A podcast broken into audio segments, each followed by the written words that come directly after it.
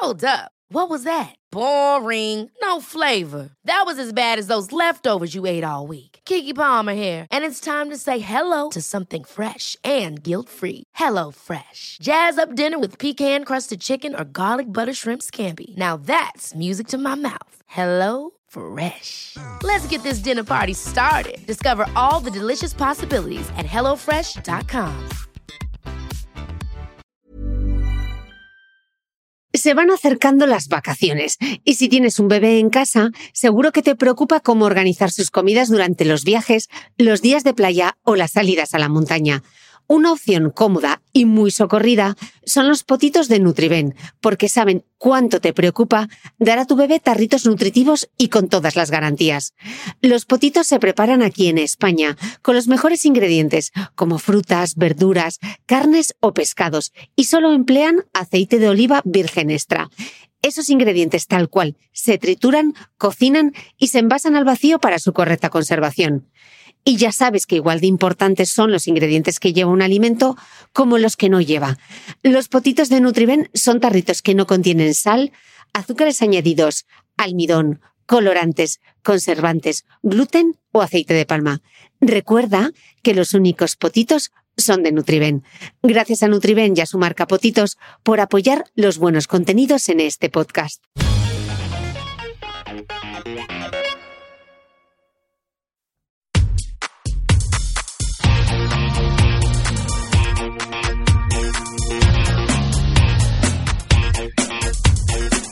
Hola, soy Cristina Mitre, periodista y autora del blog de Beauty Mail. Bienvenidos a mi podcast, donde todas las semanas charlaré con los mejores expertos de la cosmética, la nutrición, el fitness y el bienestar, para que te sientas bien y te veas mejor.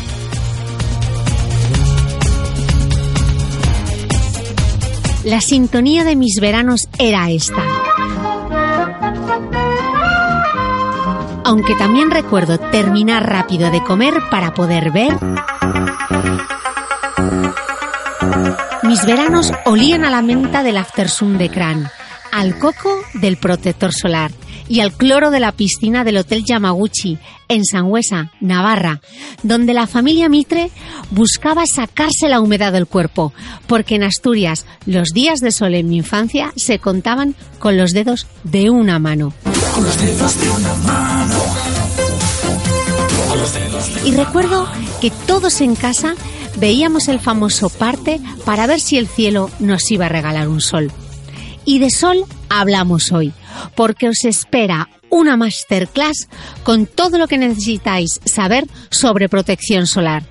Es una guía muy completa que despejará dudas sobre cómo elegir el mejor producto de fotoprotección. Veremos, además, si es eficaz o no la nutricosmética. Despejaremos dudas, tumbaremos mitos y hablaremos sobre toda la controversia alrededor de la prohibición de dos filtros químicos en Hawái a partir de 2021. ¿Y qué hay de cierto sobre los filtros químicos como potenciales disruptores hormonales?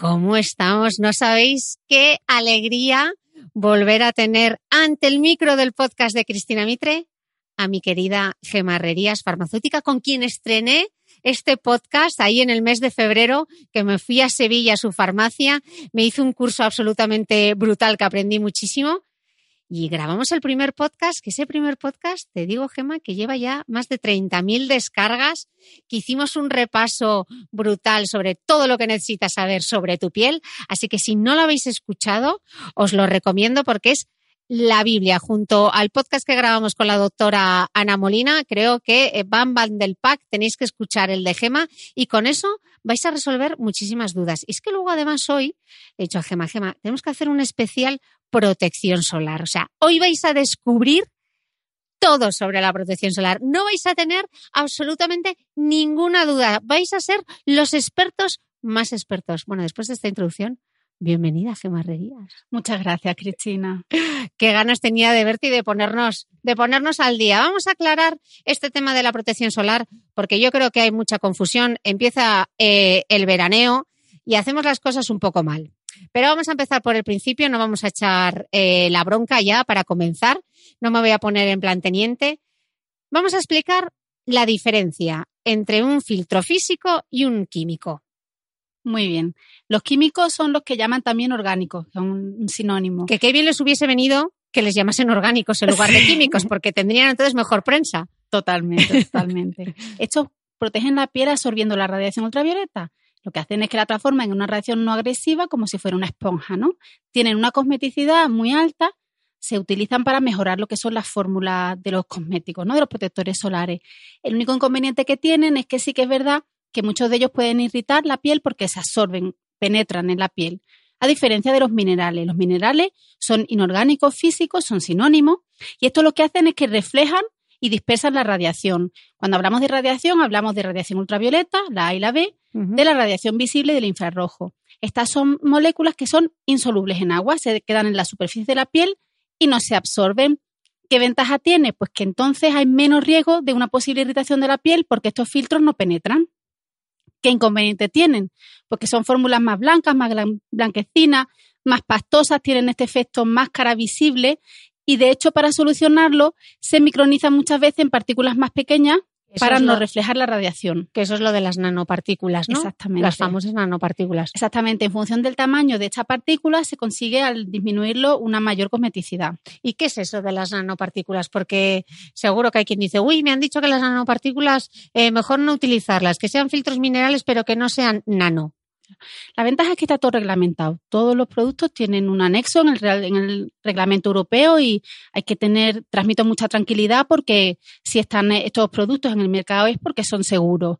Eso me gustaría que, hicieses un, inciso, Gema, porque hemos estado hablando mucho en este podcast sobre la toxicidad, eh, eh, algunas marcas que están vendiendo como que tenemos eh, ingredientes tóxicos o que hay cosméticos tóxicos. ¿Eso es cierto? Hablaremos de todo eso durante este podcast, pero no hay evidencia de que esto sea así en, en humanos y hay un real decreto que en Europa, la Unión Europea, regula todo esto y si un producto está disponible en el mercado, ya sea el canal farmacia o en otro canal, en grandes superficies, en supermercados, son productos que, que son seguros y tienen todos estudios de seguridad y son muy rigurosos. Si no, no estarían en el mercado ahí continuamente, comité de expertos reuniéndose y emitiendo dictámenes para que las cosas cambien. De hecho, en cuanto a las partículas nano de los mm. filtros minerales, como el dióxido de titanio, por ejemplo, pues se ha reglamentado que se puede utilizar como colorante para dar color a los cosméticos, que pueden no ser un filtro, o como filtro solar. Dentro de filtro solar se ha limitado el tamaño de partículas a que cuando sean menor de 100 nanómetros, que serían nanopartículas, tiene que venir reflejado en el listado de ingredientes, entre paréntesis pone nano. Nunca va a haber más de un 25% de concentración de este, por ejemplo, dióxido de titanio entre la forma nano o no nano, es decir, si va solo nano, pues no sería más del 25%, y si va una parte nano para que sea más cosmético y otra parte que no vaya nano, entre los dos sumarían un 25%. es una concentración absolutamente segura para humanos en un uso normal del protector solar. Y luego sí se han limitado, aparte de la concentración, la forma galénica es nanopartícula. Ahí no están permitidos los aerosoles y los sprays. sprays. No encontraréis aerosoles y sprays en el mercado donde se utilizan nanopartículas. Ok. Pero si no son sprays, cremas, lociones, cremigeles, está permitido y la restricción es esa, que aparezca la palabra nano en el INCI y luego las propiedades... es la etiqueta que viene por detrás de los ingredientes. Y luego unas propiedades físico-químicas determinadas que acotan mucho. O sea, está todo súper reglamentado todo, la seguridad eh, está absolutamente absolutamente al día. ¿Y cómo sé yo que lleva mi crema? ¿Cómo sé si es un filtro físico o un filtro químico? ¿Dónde me lo pone? Vale, dentro del listado de ingredientes, que normalmente está en el cartonaje o si no tiene cartón, está en el mismo envase, hay una serie de, de ingredientes. Nosotros tenemos que saber reconocer según los filtros el nombre. Por ejemplo, los filtros minerales, estos inorgánicos, físicos, como digo, son sinónimos.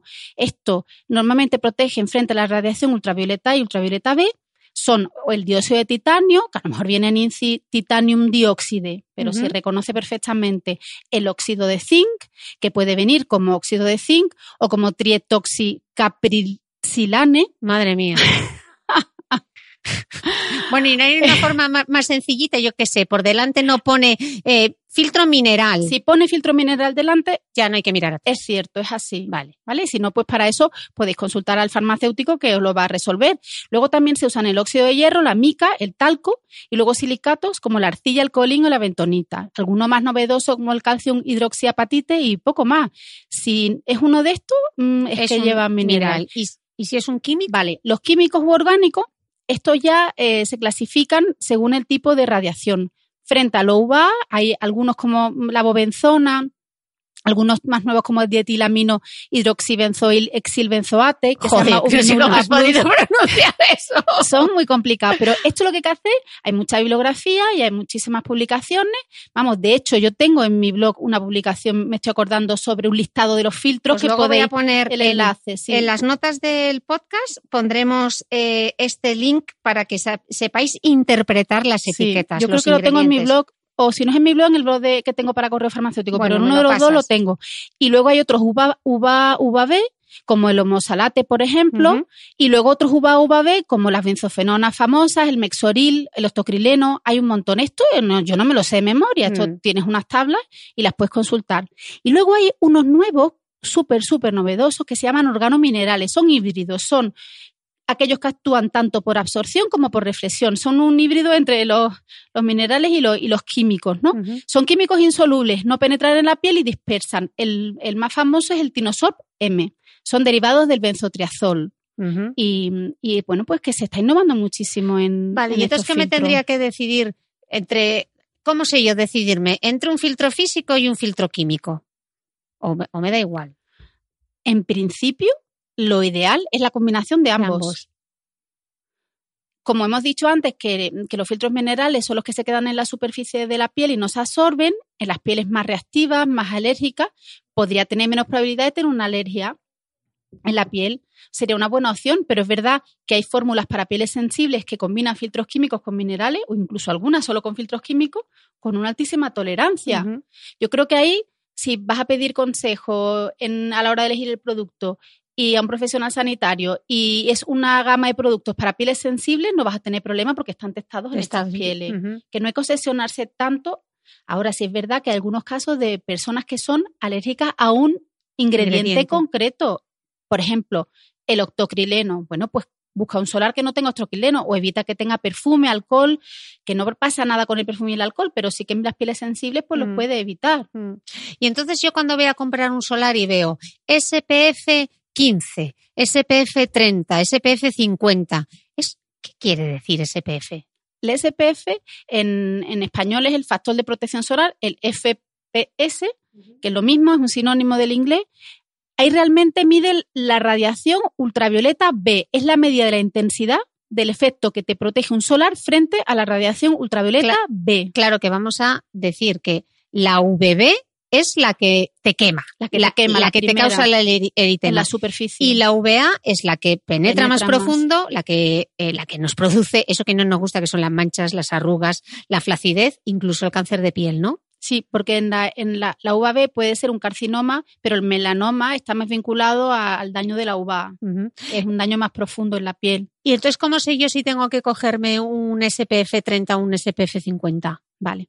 Ese número Mm. es la dosis mínima de radiación ultravioleta que produce la primera reacción de eritema, de quemadura. Entonces, realmente, como nos aplicamos mal el protector solar, porque todo el mundo se lo aplica mal, no se aplica la cantidad necesaria ni lo renueva con la frecuencia necesaria, lo ideal es que siempre nos vayamos a las protecciones más altas, nunca menos de 30. Ujú. Ya 30 es una alta protección o incluso llegar a protección 50, pero porque se da un mal uso el producto. Si queremos ser muy rigurosos y vamos a utilizarlo bien, según el fototipo, nuestro color de piel, color de ojo, la capacidad de broncearnos frente a quemarnos, tendríamos que elegir un protector solar más alto o uno más bajo. Pero yo, por en zonas como el rostro, más expuestas al sol todo el año, utilizaré un 50 siempre. A lo mejor en el cuerpo, pues puedo utilizar un 30 si es una piel morena. Vale, entonces el SPF estábamos diciendo que es respecto a la UVB. ¿Y Sí. cómo sé yo entonces eh, cuánto protege frente a la UVA, que es la radiación chunga que causa las manchas? tiene que haber otro valor. Si pone, por ejemplo, SPF eh, muy alto, 50, ¿vale? Tiene que poner al lado una protección frente a UVA que para esto hay diferentes nomenclaturas. La más extendida aquí en España es un símbolo UVA en un círculo, que es un sello normalizado que indica la capacidad filtrante de la radiación en un cosmético. Nos va a garantizar que al menos un tercio del factor de UVA-B lo tiene el UVA. O sea, que si es un, un 15, eh, Tiene un tercio del 15. tiene- o sea, tiene un 5 de VA, Sí, al menos. al menos. Al menos. Al menos. Y cuando son superiores, pues suele, no- pues se- suele especificarlo porque hay productos para pieles más sensibles o pieles más claras o pieles incluso con antecedentes de cáncer de piel que utilizan unos UVA muy altos Ajá. y suele vivir reivindicado. Ok. Puede ir con UVA o puede ir con otro tipo de, de nomenclaturas que, que habréis oído, como por ejemplo el PPI, que es la capacidad de producir pigmentación inmediata, que es otra nomenclatura Claro, diferente. eso te iba a preguntar, porque por ejemplo, hay marcas asiáticas que ponen en el envase, bueno, incluso ya no solo asiáticas, que pone PA y, y luego unas cruces, como tres o dos cruces. E- ¿Eso respecto, qué representa? Sí, tienes razón, Cristina. Y de hecho, aquí en Europa también se está utilizando. Nosotros en la farmacia ya tenemos algunas marcas que lo utilizan. Es otra nomenclatura que indica la capacidad de la radiación UVA en un cosmético. Si tiene a más, más, signos más, más protección. PA más es más de 2, pero menos de 4. PA más, más, más de 4 es un índice. Sí. Y PA más, más, más es la que más protege. o sea, que nos interesa que tenga muchas cruces. Sí, cuantas más cruces, mejor. Vale. Se llama mm, PA, protección del grado de ultravioleta. A. Bueno. así, son como niveles de... Vamos, que lo que te marca es el VA y que cuantas más cruces, Sí, sí. más no- Y está muy vinculada a otra que también pueden ver en los cartonajes, que es PPD o PFA. Al final son todas signos de UVA. Vale. Luego otra pregunta, por lo que tú estás diciendo, que si no nos echamos la cantidad adecuada, que si no nos replicamos. Entonces entiendo que cuanto más alto sea el SPF, mucho mejor, o, o te da igual entre un 30 y un 50. A ver, a partir de 30 es alta protección solar y nos valdría. Sí se aplicará bien, pero como esto no es una realidad, lo ideal es utilizar un 50 en zonas más expuestas al sol todo el año, como es el rostro. En mi opinión, sí. Mm. Por lo menos en los meses de verano o en Vale, entonces te voy, a, más el te voy a dar yo eh, lo que ocurre cuando yo eso con la playa, el factor de protección 50, que yo voy con 50. Pero, Cris, no me eché 50, que yo con eso no me pongo morena. con un ¿Cómo le rebato, cómo le rebato yo a mi amiga que el 50 no le pone morena? Qué mala tu amiga.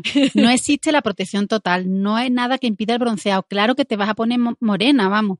De hecho, como decimos, si no se aplica correctamente, está disminuyendo el índice. Tú te vas a broncear según tu fototipo. Si tú tienes una piel más oscura, te vas a broncear más intensamente que otra. Lo que esto sí que te evita es la quemadura solar. Tú te vas a broncear directamente. Puede que tardes un poco más, pero no te vas a quemar. Que esa es la gran diferencia. Claro. Porque hay una cosa que dice mi marido y que no es cierta, que es, Cris, eh, hoy estoy rojo, pero mañana estoy moreno. No, la quemadura de hoy es una papeleta bastante Directamente directamente proporcional a un cáncer solar. de piel, a un melanoma en la edad adulta, o sea, sobre todo cuando, cuando ocurre en la infancia. Entonces, no penséis, o sea, lo que hay que evitar a toda costa es quemarse al sol y que cuando uno se pone moreno, al final ya sé que nos gusta estar morenas, pero pensad que, pensad que es daño solar, porque ese es el mecanismo que tiene nuestra piel, Gema, corrígeme si lo estoy diciendo mal, que tiene nuestro organismo para protegerse del sol, ese es el escudo. Entonces, cuando producimos melanina es que nuestra piel está diciendo, ojo, que me están atacando de ahí afuera. Totalmente cierto. Y mientras que te pones moreno, paso todos los autobronceadores. Maravilloso. Vale. eh, entonces, otra duda que suele ser habitual ahora que empieza la playa. Si me voy a la playa eh, y me aplico el SPF debajo, ¿me tengo que echar crema hidratante o, o no? ¿O sí? Depende de la hora que vayas a la playa. Si tú te levantas a las 7 de la mañana, te va a hacer mandadito y luego te vas a la playa a la una y media, tú te puedes levantar, limpiar la piel y ponerte tus cosméticos habituales y ya luego ponerte protector solar al mediodía. Pero si tú te levantas para irte a la playa directamente, pues ya te pones solo el protector solar. Y lo ideal es que los antioxidantes te los tomes vía oral, un suplemento oral de antioxidantes, y tú en la piel lleves solo protector solar, no lleves perfume, no lleves maquillaje. Cuantas menos cosas lleves en la piel para lo que es la exposición al sol al mediodía en la playa, en bañador, no estamos hablando de, de zonas urbanas o de dar un paseíto. Vale, y entonces, por ejemplo, ahora que hablamos de las zonas urbanas, clásica duda. Eh, el protocolo. Vale, yo eh, me limpio la piel por la mañana, me echo mi hidratante, vale, y luego me echo el factor de protección solar. Y luego si me maquillo, mm, ¿cómo renuevo vamos a hacer un poco un ritual. ¿Cómo sería un ritual eh, urbano para incluir la protección solar? Nosotros siempre debemos de llevar una protección solar mínimo 30 o 50 debajo del maquillaje, porque normalmente los maquillajes no suelen tener filtros solares altos, muchas veces tienen filtros UVB, los SPF, pero no tienen UVA, además hay que revisar esto. Nosotros nos ponemos nuestra base de maquillaje y llevamos un 50 debajo. Si pasan más de dos horas, va a perder efecto. Sí que incluso el pigmento del maquillaje hace una mayor remanencia del filtro en la piel, una protección también añadida, pero al cabo de dos horas, sobre todo de 12 de la mañana a 4 de la tarde, tendríamos que renovar la protección solar. Tenemos dos opciones. O ponernos encima otra vez la crema con protección solar del maquillaje, lo cual con algunas texturas disponibles en el mercado es posible, que no deja ningún residuo graso, o mucho más fácil, utilizar la famosa bruma solares, mm. que te he visto que llevas una en el bolso también, la bruma solar encima de, tu base de maquillaje o incluso algunos que están disponibles en formato polvo mineral. Mm para dar esos retoques. Mm. Pero siempre llevaremos debajo, no sustituyen a la protección solar, llevamos debajo una protección me, solar. Me gustaría hacer un inciso, porque hay algunas que me habéis preguntado, sobre todo con esos maquillajes en polvo eh, que ofrecen protección solar. A ver, a mí ese tipo de productos me gusta para dar retoques, pero no los podéis utilizar como única protección frente al sol eh, porque no es suficiente, o sea, mm, o frente al sol o para para la ciudad, o sea, necesitas llevar tu factor de protección bien echadito por la mañana y luego hacer retoques durante el día con ese tipo de productos, pero imaginaos que si ya no echamos la cantidad suficiente de protección solar por las mañanas, con el polvo que vayas a aplicarte de maquillaje, es que no te llega, tendrías que terminar como naranjito para poder tener un efecto lo suficientemente cubriente. Entonces, ese tipo de productos es tan genial, igual que las brumas. La bruma está genial, pero está genial para el retoque, porque yo veo cómo se aplica, y esto mi boticaria lo sabe muy bien, el abanico lo comía, sacas ahí el spray y termina la mitad del spray en el ambiente y si no en el flequillo o en el pelo. Entonces, genial para retoques, pero no como única fuente de protección solar, que pensemos que a más y más, mucho mejor. O sea, y que el hidratante tampoco sirve si tiene SPF, ¿verdad, Gema? Claro, normalmente no, llevan, no lo llevan muy alto. Hay excepciones, mm. pero en general no lo llevan muy alto y no es suficiente. Es que a veces yo veo personas que hacen una rutina muy adecuada y fallan en lo más básico, lo mm. fundamental, en la protección solar. Mm, porque el 80% del envejecimiento de la piel viene provocado por la radiación es que no, no, tiene, sentido. Hay que poner un 50 o por lo menos un 30 si es una piel más oscura no está expuesta eh, todo el año. Mm. Luego sí que hay otra opción que ahora tenéis en la farmacia y que a mí hay varios que te he visto y que te lo has traído, luego sacaremos los básicos de gema, que son los, los fotomaquillajes, que esto es diferente. O sea, esto no es un maquillaje que, que tiene un poquito de protección solar, sino que son realmente fórmulas de protección solar, pero que actúan como fotomaquillajes. ¿Cómo son? ¿Cómo se aplican este tipo de productos? Son muy cómodos. En un solo paso tienes la base de color y la protección solar. Y hay un montón de texturas adecuadas según el tipo de piel. Los hay en cremigeles, en compactos, en, en polvos, en emulsiones. Hay muchas texturas. Yo, por ejemplo, a lo mejor mm, de lunes a viernes estoy en la farmacia y me pongo una base de maquillaje abajo mi 50 y encima me renuevo con la bruma. Pero el fin de semana, si me voy a la casita que tengo en el campo, que sé que es más probable que me dé más el sol por allí por el pueblo, yo sustituyo mi base de maquillaje por un fotomaquillaje. A veces me pongo uno compacto, un compact cushion y a veces me pongo una crema fluida con color. Y para mí es muy cómodo porque llevo ya al 50, no me tengo que poner tantos productos. Con el color sí que tienen menos cobertura que una base de maquillaje, pero en caso de mayor exposición son ideales y dan muy buena aspecto muy buena cara, incluso unifican el tono de las manchas. Mm. Vale, em, una duda. El contorno de ojos. E, ¿El contorno de ojos cómo se protege? Porque yo veo que en los labios tenemos eh, eh, productos específicos, pero para el contorno de ojos vale con eh, la crema que utilizo, con, la, con el mismo factor de protección, o, o, en el contorno de ojos solo físicos, o Normalmente se suelen los productos específicos para la zona periorbital del contorno de ojo, en general suelen estar mm, formulados con físicos para minimizar el riesgo de alergia, pero sí que es verdad que se está innovando un montón en la industria y se están eh, lanzando productos al mercado que se pueden acercar a la zona periorbital. Yo lo pondría en todo caso hasta donde está el hueso, pero nunca en el párpado móvil. Es que yo lo que utilizaría sería unas gafas de sol. Mm. Sombrero, gafas de sol, unas medidas físicas. Mm y me pondría mi protector solar hasta la zona del hueso y luego mi gafas de sol y mi sombrero.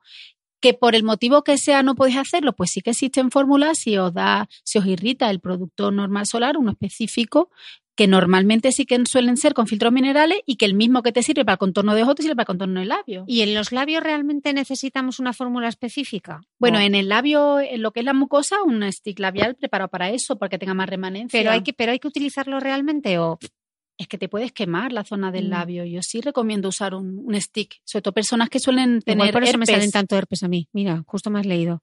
Existe mí en uno verano que, me salen. que yo siempre utilizo y desde que lo utilizo no me ha vuelto a salir un herpes en los Ah, labios. sí, dinos uno de bioderma que se llama fotoher- fotoherpes. Es un Fotoherpes. stick con Sí. protección 50. Porque a mí en la playa, sí o sí, en verano me sale algún herpes en los labios. Yo recomiendo utilizar en el labio el stick y luego incluso personas que tengan una mancha en el labio superior o una cicatriz, un stick, una barra en stick para hacer por zonas localizadas. Vale, pondré el link del de Bioderma que estás recomendando. No os olvidéis que estará todo en las notas. Eh, estábamos diciendo antes que el problema con la protección solar es que la gente en general no se aplica la cantidad que hay que aplicarse. Entonces, ¿cuánto hay que echar? En cada exposición, Ahora espera, que me va a dar la risa. A ver cuántas utilizáis esto. esto María García es buenísima porque yo la vi en una conferencia que Sí. se sacó allí el envase. La probé, ta, ta, es sí, sí, que es es genial. muy fuerte. 30 mililitros en todo el cuerpo en cada uso. Es decir, casi que un envase a la semana. Y O sea, esto esos no es son una 30 realidad. ml, son como 6 cucharitas de café, más o menos. Nueve, nueve, café con leche. Sí, para cubrir el cuerpo. O sea, a ver quién utiliza. O sea, esto es las pruebas de laboratorio que se hacen para medir la eficacia. O sea, que para realmente conseguir que ese SPF 30 funcione como lo haría en el laboratorio, tendrías que utilizar nueve cucharitas de café para todo el cuerpo. Eso para el cuerpo y para Mira, la cara. Si te pongo un ejemplo, un Venga. factor de protección, tengo aquí una tabla, ¿eh? un factor de protección 50, que está medido en laboratorio a 2 miligramos por centímetro cuadrado. Si tú en vez de ponerte eso, te pones lo que realmente se pone la gente, que es de 0,39 a 1,39, te baja a un filtro de 2,7. Imagina lo que te estoy diciendo. Te baja de 50 a 2,7 si te pones 0,5 miligramos. Es que realmente no nos lo ponemos bien. O sea, que hay que O si no nos lo renovamos cada dos horas sería Eso. lo mismo. Eso, que ese es el siguiente problema. Vale, entonces, cuerpo, nueve cucharitas eh, de café con leche y para la cara, ¿cuánto? A ver, normalmente sería una para el rostro y una para el cuero cabelludo. Es una cuchara brazo derecho, una brazo izquierdo, una tron- dos troncos, una pierna derecha, otra pierna derecha, o sea, dos piernas derechas, dos piernas izquierdas, dos troncos, un brazo derecho, un brazo izquierdo y después para el rostro una y en caso de que haya despoblamiento en el cuero cabelludo, personas con calvicie, otra más en el cuero cabelludo. Eso es mucho producto. Esto es para que luego digáis, ¿puedo utilizar el protector solar del año pasado? Si te ha sobrado protector solar del año pasado, es que no lo has hecho bien. O sea, no te estás echando la cantidad adecuada y ya os adelanto. Además, las cremas eh, caducan. O sea, que eh, tienen el PAO, que una vez abierto normalmente son de 6 meses a 12 meses. Y además, en el caso de las cremas solares, que van en las bolsas de la playa, que les ha dado el sol, que les hemos metido tanto tute, pues al final esos filtros pues no actúan como deberían actuar. Entonces, recordad, no solo es importante la cantidad que utilicéis, es que cada dos horas habría que reaplicar el, el protector solar. ¿No, Gemma? Absolutamente. Y esto es impepinable. Así que echad un ojo a la cantidad que estáis utilizando y luego yo, mi truco, tú no sé si está. ¿Hay que utilizar, mm, realmente hay que aplicarse el protector solar antes de ir a la playa? Sí, no- normalmente media hora antes, sobre todo para que los filtros minerales les dé tiempo a absorberse.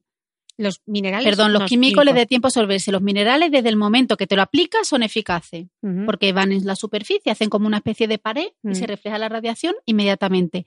Pero cuando hay químicos, perdona que lo he dicho al revés, Mm. cuando hay químicos, lo ideal es una media hora antes. Pero es que además, cuando llegamos a la playa, mientras que descargamos, montamos el chiringuito los niños, cuando nos hemos dado cuenta nos hemos quemado. Si tú te lo aplicas tranquilamente en tu casa, de una manera más uniforme, más generosa, seguro que lo aplicas mejor. Yo creo que se debe aplicar en casa la primera vez, Mm. por lo menos una media hora antes de llegar a la playa. Mm. Y luego ya cuando estés en la playa, pues lo renuevas allí. Yo os voy a contar cómo lo hago yo. Yo me desnudo, cojo la crema y con... soy súper generosa y me lo aplico por todo el cuerpo, o sea, pero sin ropa. Para llegar a las axilas, que siempre se, se queman, en el canalillo, eh, por donde van a estar las costuras del bikini. Es que son zonas que te... El cuello, por ejemplo, las orejas, que cuántas veces nos olvidamos. Y yo, por ejemplo, prefiero utilizar en casa, antes de ir a la playa, una textura que sea fundente, una crema, porque tiene mayor poder de penetración. Las brumas, eh, los solares en spray son maravillosos, pero ¿qué ocurre? El abanico lo comía, acordaros del abanico lo comía. Una se pone, ah, ta, ta, ta, ta, y yo lo veo en la playa. Es que no termina el protector solar en la piel. Entonces, están genial para retoques, pero yo recomendaría, la recomendación Mitre es desnuda en casa, una crema bien fundente, un factor de protección 50 y luego en la playa ir haciendo retoques eh, a, lo largo del día. Y con los niños exactamente lo mismo. Yo creo que los niños deberían echarse la crema en casa y de la playa, porque si no, luego entre la arena eh, es un caos. El sudor el sudor, el roce de la ropa. Entonces, que tengamos todo, todo eso en cuenta. Em, ¿Se puede usar la misma fórmula para la cara y el cuerpo? Depende. En los niños es muy habitual hacer esto. Pero, por ejemplo, en una piel con tendencia acnéica es muy complicado que te puedas poner el mismo producto corporal en el rostro. Depende del tipo de piel. En una piel seca, pues si es una emulsión, la de cuerpo y la de rostro, no habría ningún problema. Ahora, en una piel mixta grasa, lo ideal es que sea un gel o, en todo caso, un cremigel. Mm, es que además las lociones corporales suelen ser sprays, lo que decías, ¿no? Que es más difícil, que se puede dispersar más. Yo me pondría un producto en, gel en la cara o un cremigel en el rostro directamente y luego en todo caso en las zonas corporales otra leche. Como poder, como poder se puede si no tienes una piel con tendencia acnéica. Mm. Vale, hemos sacado el tema de la infancia, entonces vamos a dedicarle unos minutos a hablar de protección solar en la infancia y por qué es tan importante eh, que prestéis atención. Consejos claves, Gema, mensajes claves. ¿Menores de seis meses? Vamos a ver. Aquí yo, yo reconozco que soy muy exagerada. Yo soy muy exagerada, pero es que los menores de seis meses que no deberían llevarlos a la playa. Punto. Da su paseíto, pero no llevarlos a la playa que se pueden quemar. Mm. Hombre, obviamente depende de qué ciudad sea, del UBI de la ciudad, del día, o sea, hay muchos factores. Pero yo, un niño menor de seis meses, no lo llevaría a la playa ni poner protector solar porque es que no lo llevaría a la playa. Mm ya menores de tres años, pues no una exposición directa al sol, pero se le puede poner un fotoprotector pediátrico y limitar las horas más complicadas y en un ratito a la playa. Y a partir de tres años, pues no habría tanto problema. ¿Y para ellos son mejores los físicos o los químicos o indistinto? Si somos muy estrictos, mm, la tendencia siempre ha sido a, los niños menores de, de tres años utilizar filtros físicos, pero es verdad que hay unos productos tan maravillosos, con mínimos filtros químicos, casi todos físicos, con actos para pieles sensibles que se toleran súper bien, permiten una mayor cosmeticidad, por lo cual el niño no sale corriendo cuando le quieres poner protector solar, que, que se ponen los niños enteros blancos y no se queman.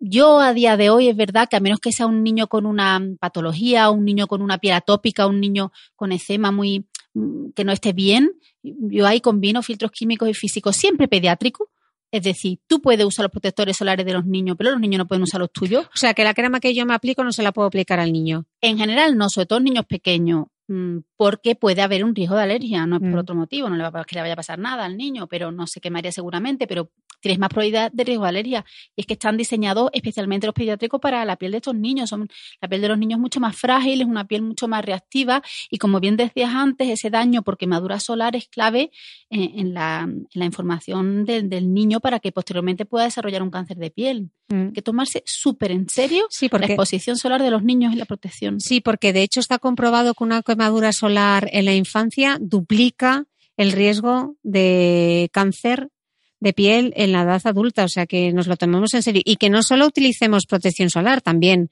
ropa que incluya filtro, gorros y que no les expongamos en las horas centrales del día y que reapliquemos la crema, no solo que utilicemos la cantidad adecuada, sino que además resistente al agua, porque luego los niños están un rato grande bañándose. Claro, eso explícanos la diferencia entre una, una crema que sea waterproof y water resistant, porque a veces en las etiquetas no, a mí no me queda claro. Claro, supuestamente, yo he leído en bibliografía diferentes opciones. Me quedo con que water resistant es aquella que, que soporta 40 minutos de inmersión en agua, pero en dos periodos de 20 minutos, que haya un intervalo de 20 minutos entre ellos.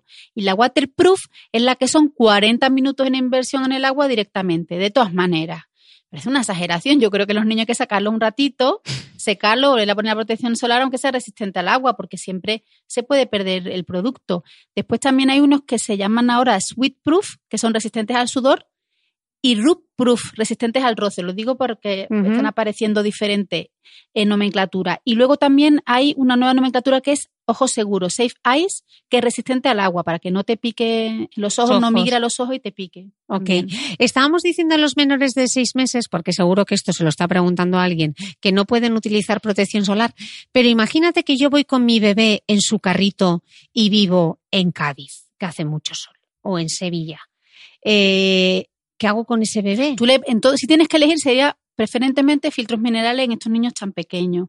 Y además está bien que les dé el sol para la síntesis de vitamina D durante un ratito en hora segura. Que Pero no un niño en Cádiz no tiene que salir al mediodía. Mm. Vale, y si vamos a dar un paseíto con él por la tarde, eso no pasa nada. Hay no pasa nada. una sombrillita. de la tarde o las 6 de la tarde con su cosita del cochecito. Que eso lo filtra y aparte que hay capotas que filtran la radiación. La radiación. Vale. Eh, He visto que antes has hablado de nutricosmética y esto es un temazo porque me lo han preguntado mucho. Entonces, eh, ¿realmente funciona? Las pastillas, nutricosméticas o las pastillas, chicas. Depende de cuál. Los otros sinónimos nutricosmética, suplementos orales, complementos alimenticios, funcionan, depende. Hay muchísima evidencia en algunos preparados. Yo, por ejemplo, he estudiado bastante el, extracto de Polipodium locotomos, os pondré el nombre, que es el hecho, ¿no? Realmente eso es, el, hecho, ¿no? Os pondré el nombre para que luego en las etiquetas podáis buscar dentro de los nutricosméticos cuáles son los que llevan este helecho, que al parecer, según los estudios que ha visto Gema, es que triplica la resistencia de la piel a la exposición solar, pero además se demuestra, como digo, más de 50 estudios de este extracto que, que se utiliza en suplementos orales que mm, una dosis de 480 miligramos al día aumenta mucho la dosis eritematosa, es decir, tú te vas a quemar con mucha menos facilidad, disminuye un 19% el eritema, lo que es la quemadura solar, y además tienen estudios que repara el daño que el sol provoca en, el ADN de la piel, evita la alergia solar, la fotodermatosis, incluso hay estudios que, que mm, eh, hacen evidencia en una mejora de las manchas en la piel, aquellas que le preocupa tanto el melasma cuando mm. toman el sol en verano, incluso gente que hace deporte al aire libre y como suda pierde la protección solar o que no se aplica la protección solar como decimos de la manera adecuada, es un complemento, no sustituyen a la protección solar, la complementan. Luego también es verdad que hay muchos productos en el mercado. Yo hablo, por ejemplo, de estos suplementos que se llaman filtros biológicos que son antioxidantes, pero luego también hay otros en el mercado, muy famoso, por ejemplo, los betacarotenos, que es mm, yo no he visto estudios de eficacia en este sentido, porque a mí lo que me preocupa sobre todo el tomar el suplemento oral es para protegerme más la piel, mm. no con otro objetivo. No para ponerme más morena, ¿no? Claro, lo que hace el betacaroteno es que aporta como un color artificial, no es un bronceado natural de la piel, pone como naranjita. Yo no veo tanto interés en esto. Para mí lo importante es proteger la piel del sol.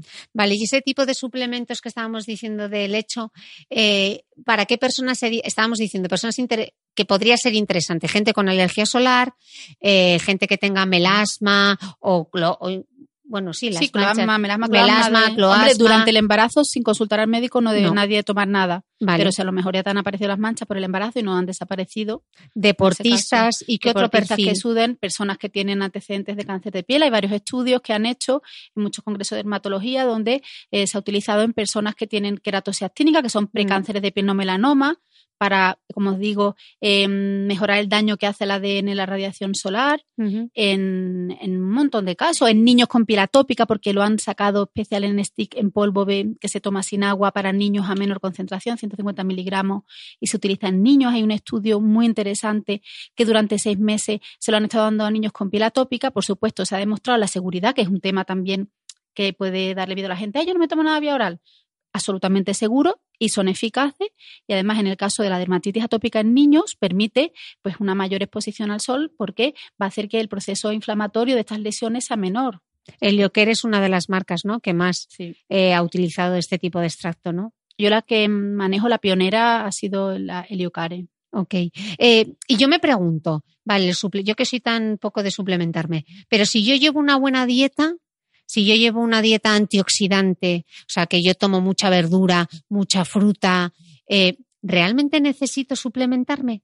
es que tú tienes que llevar una vida saludable, correr, hacer deporte, protegerte del sol y, y, comer bien. Claro que sí, eso de hecho, pero para estos resultados, en estos casos tan concretos que hemos comentado, no hay evidencia de que solamente la alimentación consiga esto. Ten en cuenta que son necesarios aportes muy concretos de algunas cosas concretas que, que no se pueden hacer. Y luego también que con el paso del tiempo nosotros a veces no somos capaces, nuestro organismo, sino envejecimiento, de asimilar todos los nutrientes que tomamos en la alimentación. O sea que hay muchos factores, mm. estamos expuestos a una oxidación continua de la célula, el famoso exposoma, que mm, ahora mismo se sabe que es lo que más nos oxida a nosotros. Y ¿Qué es eso del exposoma? El exposoma son una serie de factores que están externos alrededor nuestra y que hacen que nosotros nos oxidemos y envejezcamos, desde la radiación ultravioleta, que es de lo que estamos hablando, la visible infrarrojo, Después también estamos hablando del estrés crónico, de la falta de sueño, de una mala alimentación, del tabaquismo, de las altas temperaturas. Hay un montón de factores que, hacen que nosotros estemos expuestos a esa oxidación, a ese daño. Entonces, el tomar un suplemento antioxidante vía oral tiene más evidencia que ninguna otra cosa ahora mismo. Mm. Voy a retarte, Herrerías. Se está riendo de, de qué me va a preguntar ahora. ¿Cuál es la mayor diferencia entre un solar que yo me puedo comprar en el súper y uno que me puedo comprar en la farmacia? ¿Hay diferencias? Vamos a ver. Cualquier producto que se compre en cualquier canal, como digo, mmm, cumple la misma nomenclatura y tiene la misma calidad. La calidad de la farmacia, supermercado, la perfumería, la peluquería, todos son de la misma calidad. ¿Dónde podemos encontrar diferencias en dos cosas? Lo primero, el consejo del profesional sanitario experto, ¿no? Que es capaz de determinar si hay que derivar al médico en algún momento mm, porque sea necesario o cuál está más indicado en cada caso. Ahí nosotros, pues hombre, somos profesionales sanitarios muy preparados mm. y estamos nosotros en la farmacia. Y luego también la eficacia. No todos los productos disponibles en el mercado han demostrado su eficacia. O sea, son todos seguros pero no todos los filtros que llevan son, son, igual de eficaces. Es que, mira, tienen que ser de amplio espectro, no solo UVB, no solo no quemarte, sino no hacerte daño, UVA, visible, infrarrojo. Tienen que ser además fotoestables al sol, en muchos casos resistentes al agua. Luego tener una cosmética aceptable, pero que no por tener muy buena cosmética y oler muy bien ni tener mucho perfume, no evitar ah, hacer alergia. La farmacia lo bueno que tiene es que consigue fórmulas mejor toleradas para la piel, sobre todo en pieles sensibles con problemas, y son unas formulaciones que son eficaces sin ser irritantes, donde se premia más la eficacia del producto que otra cosa, las características organolépticas o, el envase del mm. el envase donde se haga el producto. Mm. Estabas hablando justo ahora de, las pieles sensibles, que qué mal lo pasan en, en verano y qué difícil es a veces para esas pieles tan reactivas encontrar un solar. ¿Cómo podemos ayudarles? Sí, porque es que además es que se queman, ¿eh? Casi nunca se broncean y aquí se queman. Hombre, ahí mm, evitar alcohol, perfume, aunque como os digo, depende de la fórmula, hay algunas que, que, puedan llevarlo y no tenemos que entrar en pánico, pero sí que es verdad que intentar que sean fórmulas adaptadas para pieles sensibles que lo suelen reivindicar, que pueden tener filtros químicos, claro que sí, que hay algunos que son estables a la luz y que no penetran tanto en la piel y se pueden usar en niños en pieles sensibles, por ejemplo el mesoril, el LSX y XL que hablábamos antes. Mm, pero también que lleven filtros físicos, una combinación de filtros para, para, pieles sensibles y luego pues intentar tener una alta protección, como son personas que se queman, puede irse directamente a un protector 50 y aplicárselo bien, evitar las horas centrales del sol, sé que siempre es lo mismo. Pero vamos a, aunque siempre lo mismo, vamos a recordarlos. Esas cuatro cosas que debería grabarse la gente a fuego de no tomar el sol en las horas centrales. ¿Qué, otros consejos deberíamos tener en cuenta? Aplicarlo media hora antes de tomar el sol, aunque como hemos dicho con los filtros químicos sobre todo, los físicos se podría hacer, pero ya cogemos esa costumbre y nos apuntamos tu costumbre en casa antes de ponernos el bañador desnuda, ¿vale? Utilizar también medidas físicas, sombrero, gafas, camiseta, aunque se refleja en el suelo y la, te, va, te va a broncear, pero por lo menos no en la radiación directamente sobre la piel. Renovar la aplicación cada dos horas ser muy constante en eso, no olvidar esas zonas que comentabas antes tan delicadas, que mm. son las que nos quemamos detrás de las orejitas, los empeines, todas esas zonas y luego pues eso tener tener una, una habitación al sol mm, bueno pues vamos al chiringuito nos tomamos una cerveza no mm. vamos a estar todo el rato ahí tumbados en la en la arena. Vale, estamos hablando de las pieles eh, sensibles que sufren mucho, pero es que las grasas, lo primero que te dice alguien con piel grasa es como yo no me puedo yo no puedo echarme protección solar porque me salen granos, porque me brilla la piel. Eh, ¿Qué pueden hacer las pieles grasas? Mira, Hay un montón de fórmulas en la farmacia ahora mismo para pieles con tendencia acnéica y son, primero, textura de base acuosa, no comedogénicas, no producen granos, son muy fluidas, pues son geles, hidrogeles, cremigeles incluso si están deshidratadas y pueden ser hidroalcohólicos. Oil free normalmente, aunque como os digo, mejor que sean no comedogénicas a que sean oil free. Comedogénicas lo que quiere decir es que no taponan el poro, ¿no? no provocan grano. Mm. Lo primero es que esa textura es, y además, en todas las fórmulas que yo conozco, aparte de hacerse sobre esas texturas, le incorporan activos seborreguladores para que a la vez, que protegen, vayan regulando la secreción sebácea, porque el proceso inflamatorio, decías antes que se sintetiza melanina, o sea, nos ponemos morenos, porque es un mecanismo de defensa, pues cuando tú tomas el sol, se provoca como una cascada inflamatoria que puede empeorar y generar un brote de acné. Por eso no se debe, por eso nosotros no debemos de quemarnos. Si tú tienes una piel con acné, tienes que evitar como sea porque te puedes tener efecto rebote. Un efecto rebote muy grande. Además, hay un engrosamiento de la piel durante el verano y eso habrá un efecto rebote después. Y además, hay un estudio que leí hace poco súper interesante porque me compré una máquina de porfirias. Las porfirias son, pues, como las bacterias, el P-acne, la propionobacterium acne, que es la que provoca el acné. Cuando tú pones esa cámara en la piel, que es una luz ultravioleta, se pone como naranja fluorescente y puedes ver la presencia de estas bacterias en la piel con esta maquinita en una pantalla, ¿no?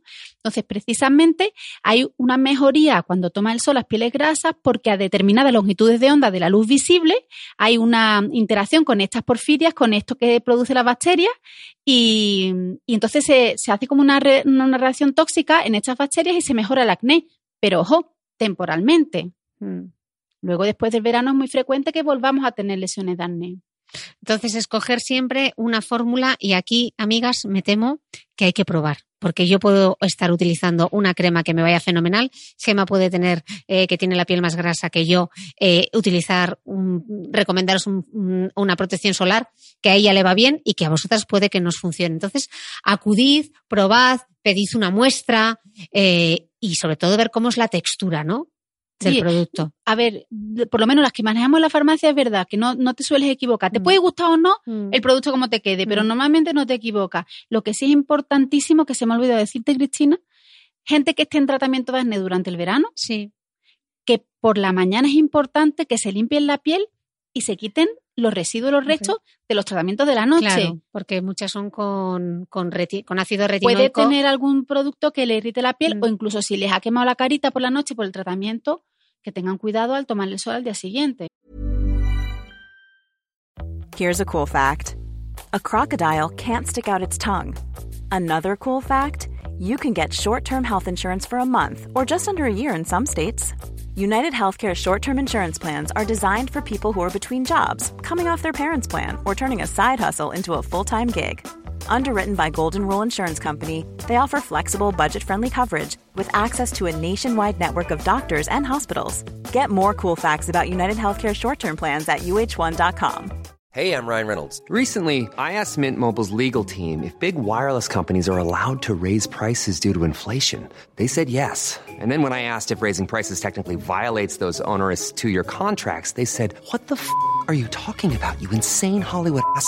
So to recap, we're cutting the price of Mint Unlimited from $30 a month to just $15 a month. Give it a try at mintmobile.com slash switch. $45 up front for three months plus taxes and fees. Promo for new customers for limited time. Unlimited more than 40 gigabytes per month. Slows. Full terms at mintmobile.com. ¿Sabías que los bebés son capaces de autorregularse y comer lo que necesitan? Hasta el primer año, la leche ha de ser su alimento principal, bien sea lactancia materna o artificial, y poco a poco podrán ir probando diferentes texturas y alimentos. Ahora, con buena temperatura, a todos nos gusta salir más de casa, y en verano pasamos mucho tiempo fuera, en la playa, la montaña o recorriendo el mundo. Si tienes un bebé que ya ha empezado con la alimentación complementaria, para esos momentos puedes contar con los diferentes tarritos que ofrece Potitos. Hay recetas para bebés desde 4 y 6 meses y solo llevan ingredientes como frutas, verduras, carnes o pescados que se trituran y se envasan tal cual.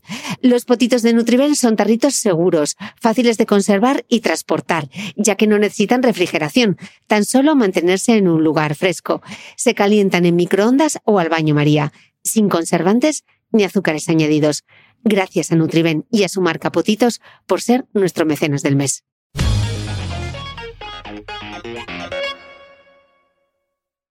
Vale. Em, ¿qué- ¿Cómo protegemos los lunares? Si tenemos unos lunares, ¿qué hay que hacer? Mira, ahí yo tengo claro tres palabras. Fotoprotección, la protección solar, oral y tópica, porque como decíamos, la oral suplementa, no sustituye, suplementa a la tópica. Fotoevitación, evitar tomar el sol en las horas centrales que hay más quemaduras. Y luego autoexploración, vigilar las lesiones y ante la menor duda consultar con el dermatólogo. Cualquier cambio, aquí la clave está en la evolución. Cualquier lunar que cambie de tamaño, forma, que, que de, cambie de color, que aparezca nuevo en edad adulta, que nosotros eh, veamos algún signo de alarma que sea diferente que el resto de los lunares y en cualquier zona del cuerpo. Tenemos que pedir ayuda, sobre todo en la espalda, para que nos lo miren. Claro. Hay que acudir al dermatólogo. Es mejor ir muchas veces al dermatólogo y que no sea nada Mm, que no ir. Exacto. Y cuando hay síntomas, normalmente ya es tarde. Es decir, que no esperemos a que sangre duela. Sino que en cuanto pique. vemos una pequeña variación en la forma, algo sospechoso, acudir al dermatólogo. El cambio, la evolución es la clave. Vale. Em, ¿Y para el pelo? ¿Hay, ¿Hay que utilizar algo para el pelo o no? Yo no soy muy fan para, de utilizar los productos para el pelo porque como yo tengo el, pelo graso, las fórmulas que suelen ser nutritivas porque como lo que le pasa a los protectores solares capilares, que como el pelo se pone además muy seco, suelen ser fórmulas muy untuosas. De todas maneras se pueden usar durante la playa, recogernos el pelo y luego aclararla. ¿Qué se produce con exposición al sol? Una decoración, decoloración. Yo, por ejemplo, que llevo el pelo teñido, pues se me pone decolorado, se rompen los enlaces del pelo, se forman radicales libres, se altera incluso la cutícula. Entonces, el que sea un protector solar diseñado para el cabello, que además nutra el pelo, pues parece que tiene un beneficio. Sobre todo si bañamos en piscinas también con los cloros, que no solamente por el, por el sol. Aquí se utilizan filtros solares muy parecidos a los que se usan en los productos para la piel.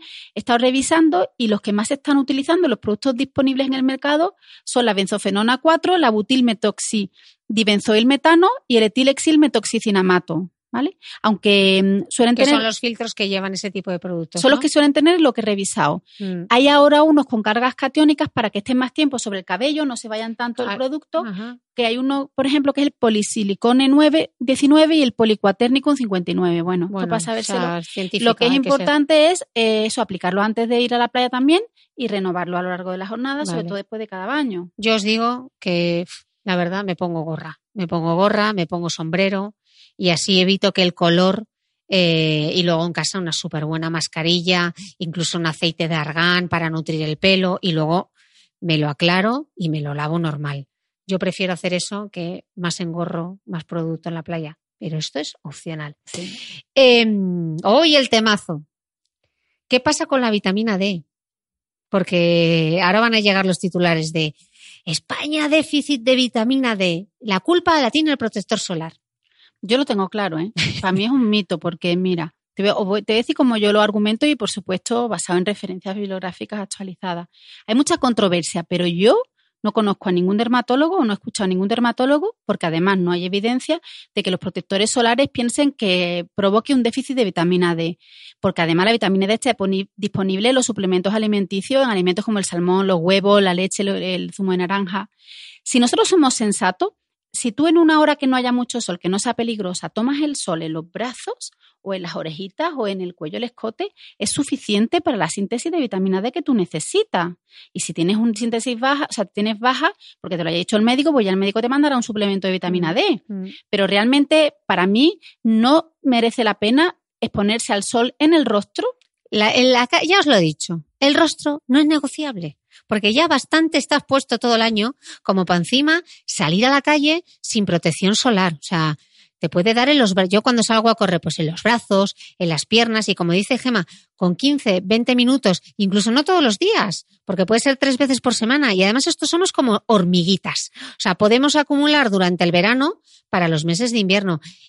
Que no sabemos si tenemos déficit de vitamina D, eso lo vemos con un análisis de sangre y si está bajo, pues el especialista nos recomendará suplementarnos, pero que tampoco nos suplementemos aquí a la buena de Dios, No, no, porque el médico tiene que, tiene que ser el que indique si es necesario o no. suplementarse. Entonces, que no nos lleve que riesgo-beneficio, yo creo que hay que protegerse. el riesgo de, de sufrir cáncer de piel, melanoma o no melanoma en el rostro, puede aumentar. Yo en las horas más seguras, el único momento que si no hay eritema ni quemadura, se podría en alguna zona, pero no en el rostro. Mm. Como tú dices, eso no es negociable. Rostro no es negociable. Eh, hay una pregunta del oyente que me ha gustado mucho. Eh, porque hay un pequeño contrasentido, porque hay muchos cosméticos que te dicen protege y broncea. Mm, mm. Sí, sí, es verdad, pero es verdad. ¿eh? Hay tres categorías distintas que la gente confunde. Protector solar, autobronceador y bronceador. El protector solar es de lo que venimos hablando. Filtros solares, químicos físicos, con biológicos, antioxidantes, para proteger del sol. Luego están los autobronceadores, que lo que hacen es teñir la queratina. La hidroxiacetona se utilizan, dan un color de mentira durante un tiempo, luego tú te, te folias la piel y se va yendo, al cabo de cuatro días te lo tendrás que volver a poner. Y luego están los bronceadores. Los bronceadores son aquellos que estimulan la melanina realmente, son activadores de la melanina. Los más utilizados son los derivados del aminoácido L-tirosina. En el INCI podéis ver acetiltirosina o oleoiltirosina que esto lo que hace es ponerte morena. Esto existen en productos como hay una, una bruma de exceder que te pones la bruma y solamente te estimula el bronceo, luego tú encima te pones tu protector 50 o algunos que ya lo llevan. Ok, entonces en ese tipo, porque yo estuve viendo los de Stederm, en ese tipo de productos primero se aplica eh, el bronceador y encima se aplica la protección solar. Si no lo tiene incluido, sí, Sí. porque ellos tienen solamente el bronceador y lo mezclas con el protector solar que tú quieras encima, o unos que ya disponen de esa marca o de otras que tienen ya las dos cosas. Ok, Por ejemplo, Bioderma tiene uno que estimula el bronceado y además protege con una protección de 30 o de 50, ok. que es más cómodo todo en uno. Mm. Y de verdad que te estimula. Yo la cara no me la pondría nunca, en el rostro. Porque Sí, estimula la la melanina, melanina. te pueden aparecer más, Más manchas. manchas. Pero, eh, y no, no conozco a nadie, por lo menos yo que estoy en Sevilla, que no tenga alguna alteración de la pigmentación a Mm. partir de los veintitantos años Mm.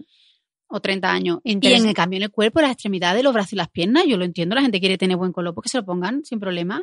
Son absolutamente seguros y muy eficaces, dan un tono de bronceado muy bonito. Ok, eh, creo que ha quedado súper claro. Rituales después del sol, que aquí llega la movida de, pero Cris, ¿puedo usar glicólico? El glicólico, mi amigo. ¿Puedo usar alfa hidroxiácidos en verano? ¿Puedo usar retinol en verano? Vamos a poner orden.